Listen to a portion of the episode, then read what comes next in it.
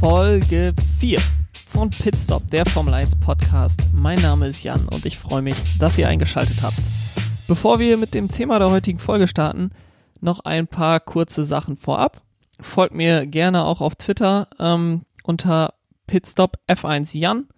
Dort könnt ihr äh, immer, wenn eine neue Folge veröffentlicht wird, alles dazu finden. Ähm, diskutiert auch gerne die Themen der Folge mit mir. Ähm, verwendet da am besten den Hashtag Pitstop und äh, da sehe ich dann alles, was dazu geschrieben wird. Und eine weitere Sache, ich habe mit äh, Lukas und Moritz vom Kabinengespräch eine Folge ihres Podcasts aufgenommen. Den könnt ihr seit Sonntag überall hören, wo es Podcasts gibt. Ähm, wir haben über alles, was derzeit in der Formel 1 passiert, gesprochen. Hört euch das Ganze gerne an. Mir hat es auf jeden Fall Spaß gemacht, mit den beiden über die Formel 1 zu reden. Und es wäre schade, wenn das Ganze ungehört bleibt. So viel zu den Themen vorab. Kommen wir jetzt zu dem Thema der heutigen Folge. Und heute möchte ich mich mit Fahrerrankings auseinandersetzen, beziehungsweise ein eigenes Fahrerranking erstellen. Ähm, vorher möchte ich dazu aber ein paar Sachen sagen, ähm, denn Fahrerrankings in der Formel 1 sind anders als bei anderen Sportarten, ähm, wo es zum Teil eben nur auf die wirkliche ähm, Leistung der Person, des Sportlers ankommt, sind äh, diese Fahrerrankings in der Formel 1 natürlich deutlich schwieriger. Ähm, das hat einige Gründe. Ähm, der Hauptgrund ist natürlich, dass das Auto die wichtigste Rolle für den Erfolg spielt.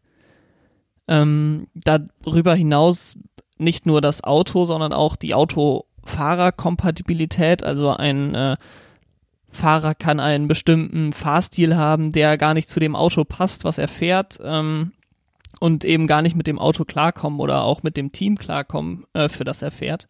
Ähm, darüber hinaus sind natürlich auch von Rennen zu Rennen die Strecken unterschiedlich. Ähm, manchen Fahrern beziehungsweise auch eben manchen Autos liegen manche Strecken besser und andere Strecken dann wieder schlechter. Das führt natürlich dazu, dass die Rennergebnisse von einem Wochenende oft äh, eben nicht genau die gleichen sind wie in der Woche davor, weil es eben die Leistung von Auto und Fahrer nicht eins zu eins wiedergibt.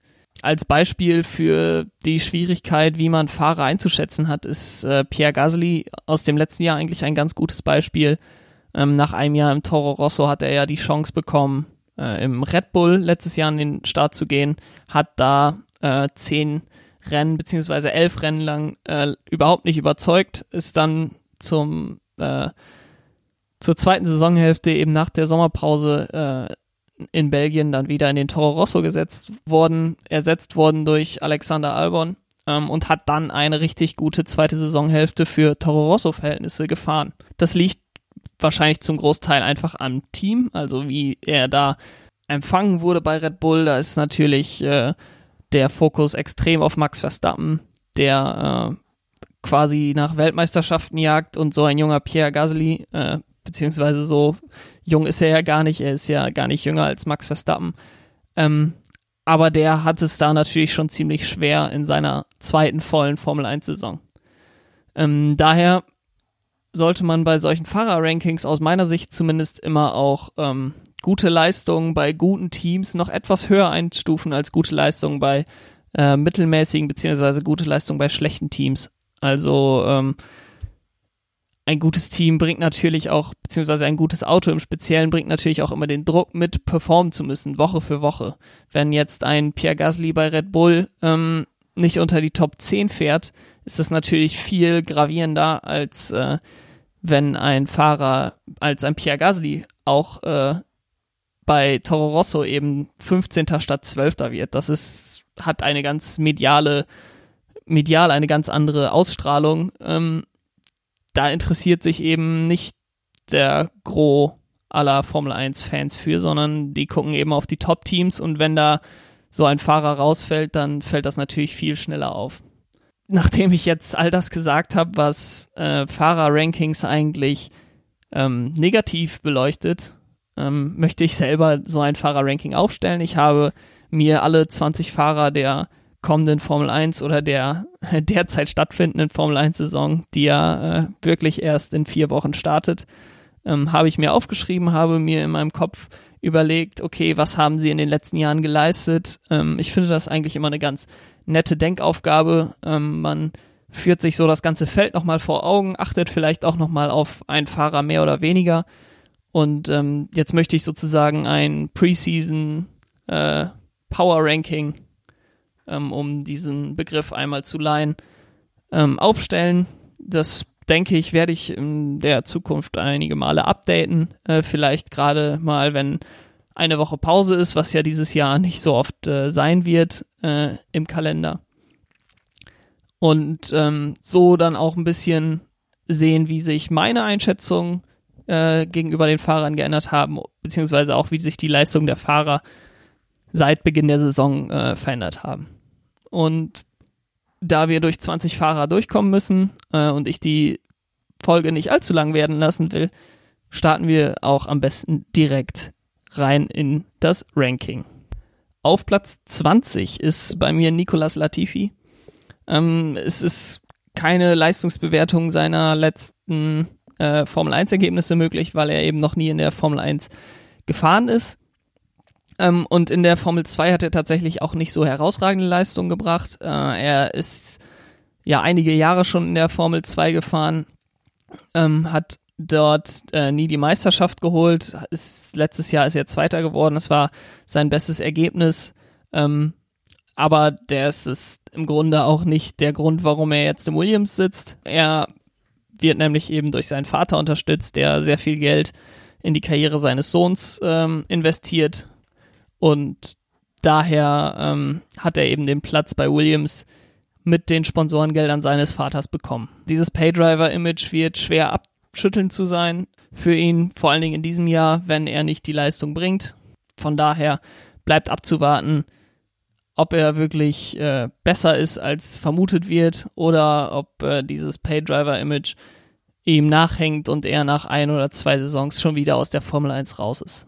Platz 19 ist bei mir Romain Grosjean. Ähm, ich war lange Zeit ein, ein ja, Fan, will ich nicht sagen, aber ich habe Romain Grosjean oft verteidigt. Er hat im äh, Lotus in 2013 wirklich gute, gute Leistungen abgeliefert, stand auch einige Male auf dem Podium. Und dann ist er zu Haas gewechselt. Ich fand ihn da auch ziemlich passend, gerade zu Beginn. Äh, hat er auch gute Leistungen abgeliefert. Er war eigentlich genau der richtige Fahrer für Haas zu Beginn, für das neue Team, weil man eben einen Fahrer hatte, der schon Erfahrung hatte, ähm, der aber auch kein Top-Fahrer war, der jetzt irgendwie enttäuscht gewesen wäre, wenn es nicht äh, gleich vorne rangeht. Von daher fand ich ihn eigentlich immer relativ passend bei Haas. Aber seitdem Kevin Magnussen im Jahr 2017 zu Haas gekommen ist, ähm, ist er dem Dan eigentlich regelmäßig unterlegen. Ähm, und seitdem schleichen sich bei ihm auch, beziehungsweise nicht nur schleichen, sondern sie treten wirklich oft auf, äh, seine Fahrfehler. Er hat äh, schon viele ähm, Punkte dadurch verloren. Er hatte auch äh, die Auseinandersetzung mit Kevin Magnussen in der letzten Saison, ähm, was das Team nicht nur Nerven, sondern eben auch Geld und Punkte gekostet hat.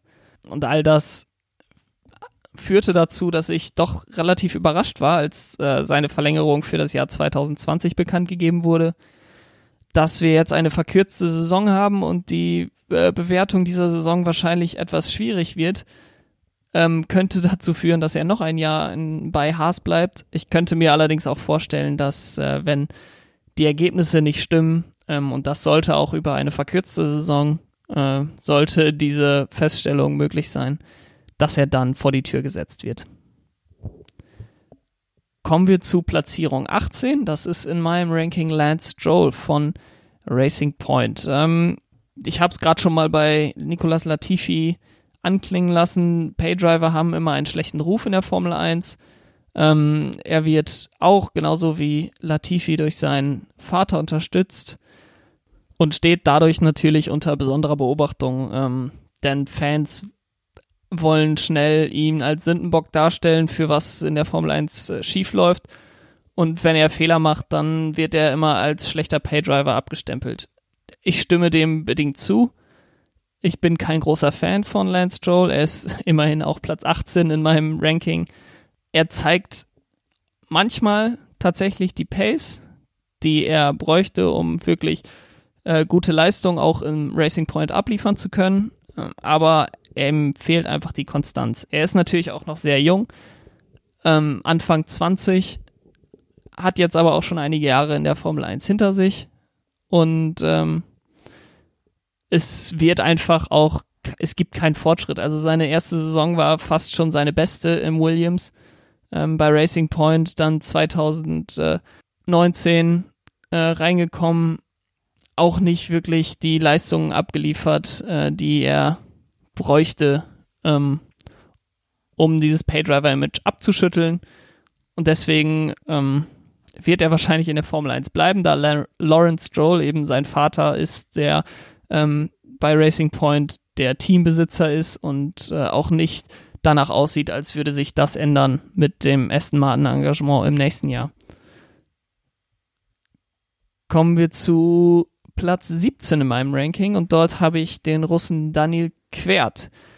Ähm, der ist seit einigen Jahren schon in der Formel 1, hatte äh, mal ein Pausenjahr im Jahr 2017, nachdem er 2016 bei Red Bull abgesägt wurde, wieder zurück zu Toro Rosso musste, hat dann ein Jahr sozusagen ausgesetzt, ähm, beziehungsweise wurde eben nicht verlängert von Red Bull und kam dann 2018 wieder zurück. Ähm, und 2019 hatte er mit sein erfolgreichstes Jahr eigentlich im Toro Rosso.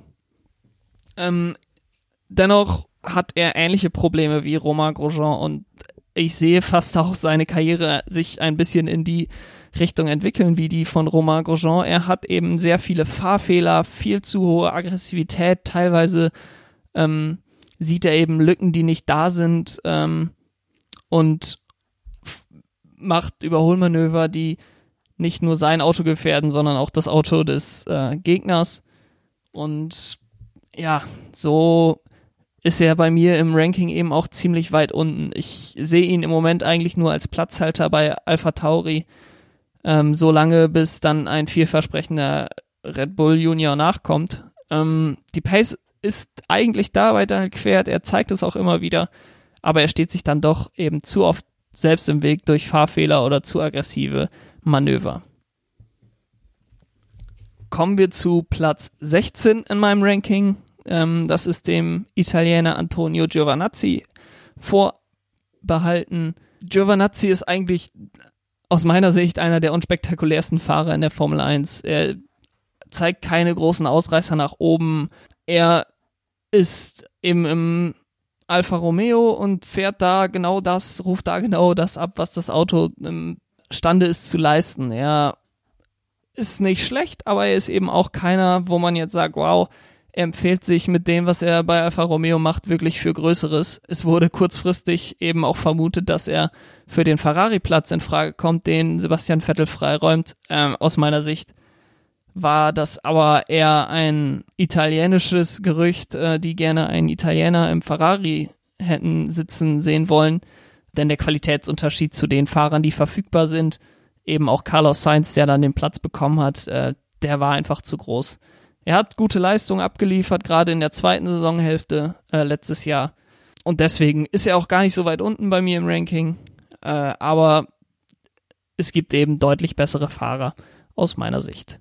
Platz 15 im Ranking ist der Däne Kevin Magnussen. Wir haben seinen Teamkollegen gerade schon angesprochen, Romain Grosjean. Ähm, Kevin Magnussen sehe ich schon noch deutlich besser als seinen Teamkollegen. Er ist wirklich ein sehr guter äh, Racer, also er kann wirklich auf den Punkt genau Leistung abrufen und ist wirklich, setzt alles daran, so, so gute Leistung abzuliefern, wie es eben geht. Ist dadurch aber manchmal eben auch zu aggressiv. Er ist, behindert ihn manchmal, wenn er zu aggressive Manöver macht oder eben äh, auch mit seinem Teamkollegen aneinander gerät. Äh, er ist eben auch ein sehr egoistischer Fahrer, er ist kein Teamfahrer, ähm, lässt Romain Grosjean beispielsweise in Spanien äh, nicht vorbei, obwohl es beide Teams wirklich viel Zeit, äh, beide Fahrer äh, des Teams wirklich viel Zeit kostet. Ähm, und das Ganze hatte dann irgendwann lächerliche Ausmaße, so dass es ihm beinahe das Cockpit gekostet hätte, was wirklich dämlich von ihm gewesen wäre, denn er ist ein guter Fahrer und er sollte auch ein Cockpit in der Formel 1 haben, das ist auf jeden Fall so. Und äh, wenn er das verloren hätte wegen eines dummen Streits mit Romain Grosjean, dann hätte wahrscheinlich jedes andere Team auch gesagt, okay, den fassen wir jetzt mal lieber nicht an, wir wollen unser Team intakt haben. Und so hätte er sich seine Karriere eben selber verbaut. Auf Platz 14 haben wir äh, den zweiten, neben Nicolas Latifi, den zweiten Fahrer, der in der Formel 1 Saison 2020 neu ist, beziehungsweise wiederkehrt mit Esteban Ocon bei Renault. Ähm, er hat 2016, 2017 beziehungsweise ähm, 2018 gute Leistung äh, abgerufen für Force India ähm, und vorher auch für Männer. Er hat das Potenzial, aus meiner Sicht die Nummer 1 bei Renault zu werden, wenn Daniel Ricciardo geht. Äh, besser als Daniel Ricciardo ist er nicht, aus meiner Sicht ziemlich deutlich nicht. Aber er ist ein junger Fahrer noch, der äh, Potenzial hat, der ähm, im Mittelfeld wirklich da einiges aufmischen kann. Äh, ich weiß nicht, ob er gut genug ist, bei einem Top-Team wirklich gute Leistung abrufen zu können. Aber er ist ein solider Mittelfeldfahrer, der aus meiner Sicht eine gute Verpflichtung für Renault ist. Ich weiß nicht, ob er besser ist als Nico Hülkenberg. Ähm, aber das Alter und die französische Verbindung äh, sprechen eindeutig dafür, dass es eine gute Entscheidung von Renault war. Kommen wir dann zu Platz 13 in äh, meiner Rangliste. Das ist der nächste Franzose mit Pierre Gasly. Äh, ich habe ihn gerade schon angesprochen, wie schwer es ist, ihn wirklich einzuschätzen. Äh, er hat jetzt hier einen Mittelfeldplatz und ich bin eigentlich ganz zufrieden, wie ich ihn eingeordnet habe. Ähm, er hatte, wie gesagt, bei Red Bull wirklich Schwierigkeiten. Ähm, das Team war voll und ganz auf Max Verstappen fixiert. Ähm, er musste die Leistung abrufen, ohne wirklich das Auto für sich entwickelt zu haben.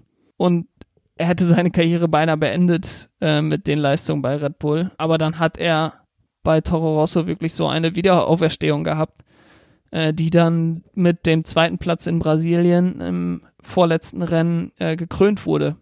Es zeigt einfach eben auch, wie wichtig das Team ist, was um einen jungen Fahrer herum ist. Äh, junge Fahrer haben es oft sehr schwer in der Formel 1, gerade wenn sie erfahrene Teamkollegen haben, die äh, wirklich wissen, wie es läuft und äh, gerade wenn junge Fahrer eben auch ein, die klare Nummer zwei sind, ähm, ist es oft schwer, Fuß zu fassen in Teams. Äh, die Besten schaffen das, keine Frage. Ähm, Max Verstappen, Charles Leclerc sind da äh, eindeutige Beispiele für, aber nicht jeder Fahrer ist da gleich gestrickt und ähm, manche Fahrer brauchen eben da auch in den jungen Jahren noch Unterstützung. Und ich glaube, dass Pierre Gasly, wenn er wirklich psychisch topfit ist, wenn er in guter Verfassung ist, dann kann er mit dem Besten im Grid mitfahren. Er hat leider seine vielleicht einzige Chance beim Top-Team vertan, ähm, aber ich kann mir vorstellen, dass ihm eine lange Formel-1-Karriere bevorsteht. Kommen wir zu Platz 12 in meinem Ranking und da haben wir einen weiteren jungen Fahrer mit George Russell, der einzige Fahrer letztes Jahr, der keinen einzigen Punkt geholt hat. Das spricht aber in keinster Weise spricht das für die Leistung von George Russell im letzten Jahr. Ähm, er hat Robert Kubica wirklich in allen Belangen geschlagen, außer eben in Punkten, äh, wo Robert Kubica in Deutschland den einen Punkt geholt hat. Und es ist schwer einzuschätzen, wie gut die Leistungen wirklich waren. Man weiß nicht so genau, wie gut Robert Kubica war nach seinen Verletzungen und nach seinem Comeback, ob er wirklich die Leistung abgerufen hat, die er mal vor äh, zehn Jahren abrufen konnte. Aber er, George Russell, hat ihn eben dominiert und er hat auch seine Junior-Karriere sehr, sehr erfolgreich gestartet, äh, beziehungsweise gestaltet. Und das macht ihn eben zum äh, vielversprechenden Mercedes Junior, der äh, eben auch Kandidat ist für den Mercedes-Sitz in 2021 oder vielleicht 2022. Aus meiner Sicht eben einer der besten jungen Fahrer im Moment, der nicht bei einem Top-Team fährt und daher relativ hoch im Mittelfeld, äh, obwohl er eben 20. in der Fahrerwertung wurde letztes Jahr. Platz 11 kommen wir von einem sehr jungen Fahrer zu einem der ältesten, beziehungsweise zu dem ältesten Fahrer in der Formel 1 in 2020, Kimi Räikkönen. Räikkönen äh, zeigt in seinem hohen Alter, er hat die 40 jetzt äh, schon eben hinter sich gelassen, aber er zeigt immer noch großartige Leistungen. Er hat äh, Giovinazzi im Alpha letztes Jahr deutlich geschlagen. Er hilft dem Team einfach ungemein äh, für Stabilität. er hilft dem Team weiter in der Entwicklung. Es ist wirklich einer, eine, ja, Formel 1 Legende, die in ein oder zwei Jahren eben die Karriere beenden wird und eine Weltmeisterschaft äh, wird seine Karriere nicht angemessen repräsentieren. Man muss da die ganze Kimi Experience äh, miterlebt haben, um wirklich, um wirklich sagen zu können, ähm, was für ein großartiger Fahrer er war. Damit haben wir die erste Hälfte abgeschlossen. Kommen wir nun zur zweiten Hälfte meines Power Rankings. Äh, auf Platz 10 haben wir den Mexikaner Sergio Perez. Ähm, er geht manchmal vielleicht ein bisschen unter im Feld äh, bei Racing Point. Er ist nicht immer unbedingt der schnellste äh, im Mittelfeld, aber er ist immer wieder im vorderen Mittelfeld zu finden. Äh, unglaublich konstant. Und genau das ist eben das, was ihn auch bei Force India über so viele Jahre zu einem wertvollen Bestandteil des Teams gemacht hat. Aus seiner Generation, äh, Anfang der 10er Jahre, ist er einer der wenigen, die sich wirklich dauerhaft in der Formel 1 gehalten haben. Wer noch so dazugehört, wäre ein Romain Grosjean oder ein Daniel Ricciardo, aber eben ganz viele Fahrer aus der Generation sozusagen ähm, haben sich derweil schon wieder in andere Rennserien verabschiedet. Ich denke da an einen Kamui Kobayashi, ich denke da an ein Jean-Ric Verne, Sebastian Buemi, ähm, die Anfang der 2010er Jahre noch in der V8-Generation gestartet sind und dann mit Einführung der neuen Motoren so nach und nach alle abgestorben sind ähm, mit ihrer Formel 1-Karriere.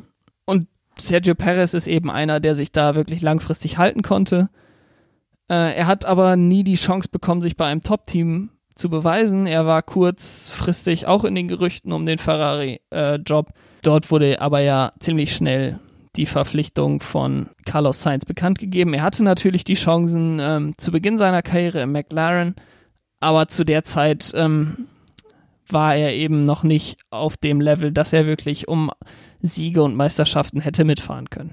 Kommen wir zu Platz 9. Das ist äh, Alexander Albon.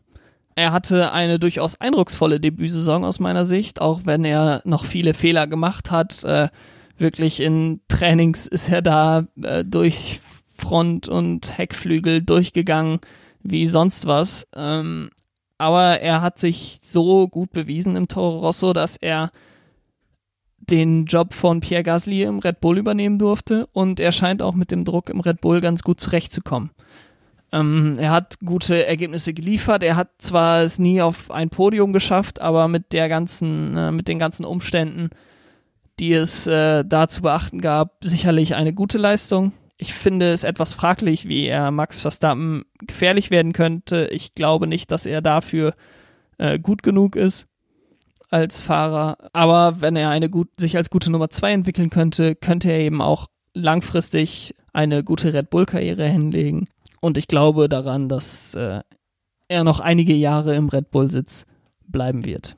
Kommen wir zu Platz 8 und da habe ich Lando Norris aufgeschrieben. Er hat sehr, sehr gute Leistungen in seinem ersten Jahr gebracht. Er ist für 2020 immer noch der jüngste Fahrer im Feld und äh, das sagt schon ziemlich vieles aus, wo er in seiner Entwicklung steht, dass er bei McLaren eben das Vertrauen bekommen hat ähm, und das Vertrauen dann auch zurückzahlen konnte er hat einfach so eine unbekümmerte Art ähm, auf der Strecke und auch neben der Strecke. Und ich glaube, er ist ungemein talentiert und äh, kann auf Jahre wirklich einer der Top-Fahrer in der Formel 1 werden. Äh, er hatte letztes Jahr ziemlich viel Pech mit der Zuverlässigkeit des Autos. Deswegen haben an der einen oder anderen Stelle vielleicht noch Ergebnisse gefehlt, die man sich gerne gewünscht hätte. Ich denke da gerade an das Rennen in Spa, wo er in der vorletzten Runde ähm, eben den Motorschaden hatte. Aber er kann eben wirklich ein großer Fahrer werden. Äh, seine beste Chancen dafür sind natürlich gegeben, wenn McLaren sich wieder zu einem Top-Team entwickelt mit Mercedes als Motorenausrüster. Äh, das bleibt natürlich abzuwarten. Aber er wird genügend Chancen bekommen äh, über die nächsten Jahre mit dem Talent, was er eben hat. Auf Platz 7 habe ich einen weiteren Fahrer der Top-Teams ähm, mit Valtteri Bottas ist eben ein sehr guter zweiter Fahrer bei Mercedes, aber mehr auch nicht im Moment. Er kann die anderen Teams schlagen mit seinen Leistungen im Mercedes, kommt Lewis Hamilton dabei aber nie zu nah ähm, oder nie so nah, dass es unangenehm würde in der Weltmeisterschaft. Es ist wirklich das, was man sich aus einem zweiten Fahrer wünscht, wenn der erste Fahrer äh, Jahr für Jahr um die Weltmeisterschaft kämpft. Ähm, seine langfristige Entwicklung hat wirklich Jahr über Jahre immer nach oben gezeigt. Er saß vier Jahre im Williams, ist dann rübergegangen zu äh, Mercedes in 2017, fährt da jetzt eben auch sein viertes Jahr und hat sich wirklich sehr positiv entwickelt. Äh, er ist jetzt nicht mehr der Jüngste. Ich weiß nicht, wie weit er sich noch fortentwickeln wird. Ähm, und ich glaube auch nicht, dass er die Weltmeisterschaft gewinnen kann. Ähm, seine beste Chance wäre wahrscheinlich in diesem Jahr. Aber äh, er hat eine wirklich gute Karriere für sich hingelegt und äh, ist auch weiterhin einer der besten Fahrer im Feld und ich habe ihn auf Platz 7 eingeordnet. Kommen wir zu Platz 6 und Carlos Sainz. Äh, Carlos Sainz ist ein Fahrer, der aus meiner Sicht immer den richtigen Karriereschritt gewählt hat. Ähm, er hat bei Toro Rosso angefangen, hat dann den Absprung aus dem Red Bull-Programm äh, geschafft, beziehungsweise gewagt, ähm, ist zu Renault gegangen, hatte ähm, da in seinem Renault-Jahr das beste Jahr, was Renault hatte, ähm, wurde zwar geschlagen von Nico Hülkenberg, hat in seinem jungen Alter aber genug gezeigt, dass McLaren sich für ihn interessiert hat, ist dann zu McLaren gegangen und hat im letzten Jahr äh, das Mittelfeld regelrecht dominiert. Ähm, er ist ein sehr konstanter Fahrer, ähm, aber hat eben auch gezeigt, dass er äh, auch mit dem Mittelfeldauto, was McLaren hatte in den letzten Jahren, beziehungsweise speziell letztes Jahr, in dem Carlos Sainz auch gefahren ist für McLaren, äh, hat er gezeigt, dass er auch den Top-Teams ab und zu gefährlich werden kann, hat äh, das Ganze gekrönt mit einem dritten Platz in Brasilien und äh, hat daher auch den Ferrari Platz verdient, ähm, zeigt wiederum, dass er wirklich immer an der richtigen Stelle zur richtigen Zeit ist äh, und jetzt den Platz von Sebastian Vettel im Jahr 2021 übernehmen wird. Diese Konstanz wird ihm bei Ferrari auf jeden Fall zugutekommen. Er wird äh, den Platz 2 hinter Charles Leclerc haben, äh, zumindest zu Beginn. Und von daher ist es wichtig, dass er Leistung abruft, ähm, denn sonst kann es einem schneller gehen, wie es Pierre Gasly eben bei Red Bull ergangen ist. Kommen wir zu Platz 5 und auf Platz 5 habe ich Daniel Ricciardo eingeordnet. Es ist unbestritten, glaube ich, was für ein unglaubliches fahrerisches Können der Australier hat. Er hat einen Fehler gemacht, indem er zu Renault gegangen ist. War natürlich äh, eine schwierige Situation bei Red Bull. Er hatte viele Ausfälle, Dazu kam, dass das Team sich immer mehr auf seinen Teamkollegen Verstappen konzentriert hat. Und jetzt hat er vielleicht nochmal die Chance, ab dem nächsten Jahr, wenn er zu McLaren geht, mit der Kombination McLaren-Mercedes, ob er dann nochmal ein Weltmeisterauto bekommt. Das bleibt natürlich abzuwarten. Ähm, Talent genug hat er dafür, Weltmeister zu werden. Äh, er war im Gegensatz zu Carlos Sainz jedoch nicht immer zur richtigen Zeit am richtigen Ort es wäre wirklich, wirklich schade, wenn ähm, seine Karriere jetzt langsam äh, dahin fließen würde, ähm, ohne dass er nochmal die Chance hätte, Rennen zu gewinnen. Wenn man sich das anguckt, was er in, im Auto immer abgeliefert hat, äh, er hat Nico Hülkenberg letztes Jahr deutlich geschlagen. Er hat Sebastian Vettel geschlagen im, in seinem ersten Jahr bei Red Bull. Äh, ja, das war wirklich beeindruckend, was er eben abgeliefert hat über die letzten äh, sieben Jahre. Und es bleibt zu hoffen, dass er nochmal äh, die Chance bekommt. Denn ich glaube, er ist immer noch einer der besten Fahrer im Feld. Kommen wir zu Platz 4 und dem einzig übergebliebenen Deutschen im Feld. Ich habe Sebastian Vettel auf Platz 4 der aktuellen Fahrer eingeordnet. Er ist viermaliger Weltmeister. Das darf man eben nicht vergessen. Ähm, er hatte den Wunsch, zu Ferrari zu gehen und so ein bisschen äh, das zu rekreieren, was äh, Michael Schumacher geschafft hat bei Ferrari. Das Problem dabei ist, dass Ferrari in den letzten Jahren wirklich ein schwaches Management hatte, schlechte Strategien teilweise. Ähm, die Schuld ist jedoch nicht ganz auf Ferrari zu schieben, denn von Hockenheim 2018 an eigentlich, wo er als äh, erster eben in die Bande gefahren ist und das äh, Rennen weggeworfen hat, ähm, hat er nicht mehr seine Bestleistung abgerufen. Das hat sich auch in 2019 erstmal fortgesetzt. Die Tendenz zu Ende 2019 hat dann doch wieder nach oben gezeigt, sodass ich ähm, hoffnungsvoll bin, dass wir das letzte von Sebastian Vettel noch nicht gesehen haben.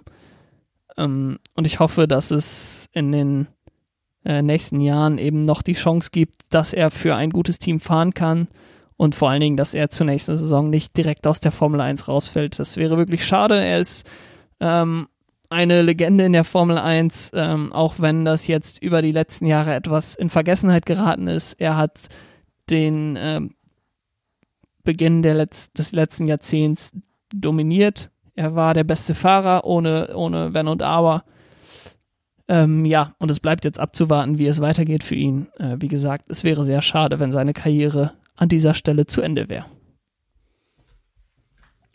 Auf Platz 3 in meiner Fahrerwertung habe ich den nächsten jungen Fahrer und das ist Charles Leclerc. Der Monegasse geht in seine dritte Saison äh, in diesem Jahr und er hat eigentlich alles, was ein Topfahrer ausmacht. Ähm, er hat aus meiner Sicht in seinen jungen Jahren schon den richtigen Mix aus äh, Geschwindigkeit, Aggressivität und Reife ähm, und hat mit Ferrari eben auch genau das richtige Team für ihn. Und ich glaube, dass er bei Ferrari für die nächsten, das nächste Jahrzehnt eigentlich äh, das Aushängeschild sein wird. Äh, er hat das Zeug, Weltmeister zu werden. Er hat auch das Zeug, mehrfacher Weltmeister zu werden. Ähm, es ist natürlich immer die Frage des Autos. Ähm, aber wenn das gegeben ist, dann gehört er eben zu den besten Fahrern der Welt, äh, auch in seinem jetzt noch jungen Alter. Ähm, und es wird sehr spannend zu sehen, äh, wie er sich da entwickelt. Kommen wir jetzt zu den letzten beiden Fahrern. Ähm, Lewis Hamilton und Max Verstappen äh, sind noch über. Und auf Platz zwei habe ich tatsächlich Lewis Hamilton. Ähm, vielleicht ein paar kurze Worte dazu. Es ist genug gesagt über Lewis Hamilton. Ähm, er wird Schumachers Rekord einstellen. Äh, da bin ich mir ziemlich sicher in diesem Jahr, ähm, dass er die Weltmeisterschaft holen wird. Ähm, dann ist er siebenmaliger Weltmeister, hat die Chance, äh, den achten Titel zu holen im Jahr darauf. So ein bisschen zollt er jetzt dem Alter Tribut. Äh, er profitiert natürlich extrem von der Dominanz im Mercedes. Äh, nichtsdestotrotz ist er eben der Fahrer, der Jahr für Jahr äh, ganz oben auf dem Treppchen steht und das ist äh, einfach nicht, nicht klein zu reden. Er hat den Druck des besten Autos und er hält diesen Druck einfach stand. Er ist von der Qualität vielen, vielen Fahrern einfach vollkommen überlegen ähm, und zeigt die Qualität eben Woche für Woche. Ähm, auch wenn er das beste Auto hat, ist das, ist das eben nicht klein zu reden. Ähm, von daher Lewis Hamilton bei mir auf Platz 2 und auf Platz 1 tatsächlich Max Verstappen. Ähm, ich möchte das Ganze anführen damit, dass ich nie ein großer Max Verstappen-Fan war oder auch immer noch kein Max Verstappen-Fan bin, äh, um Gottes Willen. Aber ich glaube, dass er von den Fähigkeiten im Fahrerfeld einfach der Beste ist. Er hat das von Anfang an eigentlich gezeigt, dass er unglaublich talentiert ist, äh, selbst 2016 schon, als er zu äh, Red Bull gewechselt ist. Ähm, und es fehlte ihm eigentlich nur noch an Reife. Ähm, und diese Reife kommt nach und nach immer mehr. Er hat unglaublich viel an Reife gewonnen. Und Jetzt, ähm, glaube ich, ist es so weit, dass er vom fahrerischen Können, vom kompletten Paket eigentlich ähm, der beste Fahrer im Feld ist. Das fällt mir ein bisschen schwer, das zu sagen. Ähm, aber ich glaube, wenn wir ähm, eine einheitliche Strecke und einheitliche Autos hätten, dann wäre Max Verstappen ähm, die Nummer eins. Und er hat eben auch jetzt Narrenfreiheit bei Red Bull. Also ähm, die, ganze, die ganze Formel 1-Welt ist sich bewusst, dass er ein unglaublich talentierter Fahrer ist, dass er ähm, nicht nur ein talentierter Fahrer äh, ist, sondern ein Ausnahmekönner, den man so nicht äh, oft zu Gesicht bekommt. Und das Team stellt ihn an die Spitze ohne Zweifel. Ähm, sie wollen ihn zum Fahrerweltmeister machen ähm, mit allen Mitteln. Und ich glaube, dass ähm, er es auch irgendwann werden wird. Red Bull hat wenn man den Tests äh, Glauben schenken darf, äh, hat Red Bull wirklich aufgeholt auf Mercedes. Es wird spannend, wie nah sie wirklich rangekommen sind über den Winter. Und die erste Jahreshälfte zusätzlich noch. Von daher könnte es knapper werden als letztes Jahr. Ich äh, glaube nicht, dass, dass er ähm, vor den Mercedes landen wird in diesem Jahr. Dennoch ähm, ist er der einzige Nicht-Mercedes-Fahrer, der überhaupt für den Titel in Frage kommt. Er ist qualitativ eben aus meiner Sicht derzeit der beste Fahrer, weil er an Reife gewonnen hat, weil Lewis Hamilton eben auch nachgelassen hat äh, im letzten Jahr aus meiner Sicht, äh, nicht mehr das abgerufen hat, was er hätte abrufen können, teilweise ähm, und eben sehr von der Mercedes-Dominanz profitiert hat. Es bleibt abzuwarten, ob Max Verstappen diesen unglaublichen Erwartungen äh, gerecht werden kann, die an, an ihn gestellt werden, aber bisher hat er jede, jede Herausforderung gemeistert. Und ähm, in ein paar Jahren denke ich auch, dass wir über ihn als Fahrerweltmeister sprechen werden. So, ich glaube, ich habe es eigentlich ähm, relativ gut und schnell abhandeln können. Vielleicht gehe ich zum Ende noch einmal durch die Fahrer durch. Ich habe es auch so ein bisschen in Gruppen eingeteilt. Da habe ich einmal die unspektakulären von äh, Nicolas Latifi, Romain Grosjean, Lance Stroll, Daniel Quert, uh, Antonio Giovanazzi und Kevin Magnussen. Das sind die Plätze 20 bis 15. Dann habe ich die Plätze 14 bis 9. Ähm, das sind Esteban Ocon, Pierre Gasly, George Russell, Kimi Räikkönen, Sergio Perez äh, und Alexander Albon. Das ist so ein bisschen die Gruppe 2 der Fahrer, die es äh, vielleicht mal auf ein Treppchen schaffen können, die talentiert sind, aber eben nicht die Chance haben, äh, wirklich mehrere Rennen zu gewinnen, ähm, um die Weltmeisterschaft mitkämpfen zu können. Dafür ähm, halte ich sie derzeit auf jeden Fall für nicht gut genug. Dann habe ich die Plätze 8 bis 5. Das sind für mich die, die Kandidaten, äh, die es irgendwann mal schaffen könnten, Weltmeister zu werden, äh, im Moment jedoch noch nicht da sind, beziehungsweise äh, alles für sie äh, perfekt laufen müsste. Das sind äh, Lando Norris, Valtteri Bottas, Carlos Sainz und Daniel Ricciardo. Und dann habe ich äh, vier Weltmeisterschaftskandidaten mit Sebastian Vettel, Charles Leclerc, Lewis Hamilton und Max Verstappen. So, das war mein Power Ranking vor Beginn der Saison 2020. Wenn ihr mit dem Ranking nicht einverstanden seid, und das seid ihr an der einen oder anderen Stelle bestimmt, lasst es mich wissen. Wie gesagt, äh, Twitter at pitstopf1jan und der Hashtag Pitstop. Da lese ich alles äh, durch und würde mich freuen, wenn ihr äh, eure Meinung zu dieser Rangliste dort teilt. Darüber hinaus würde es mich freuen, wenn ihr bei Apple Podcast den Podcast bewertet, wenn ihr den Podcast abonniert, äh, bei Apple Podcast, bei Spotify, bei Google Podcast, wo immer ihr den Podcast auch hört. Dann verpasst ihr keine weitere Folge und seid auch am nächsten Montag wieder dabei, wenn Folge 5 des Pitstop der Formel 1 Podcast Podcasts dann auf den Markt kommt. Bis dahin habt eine gute Woche. Ciao.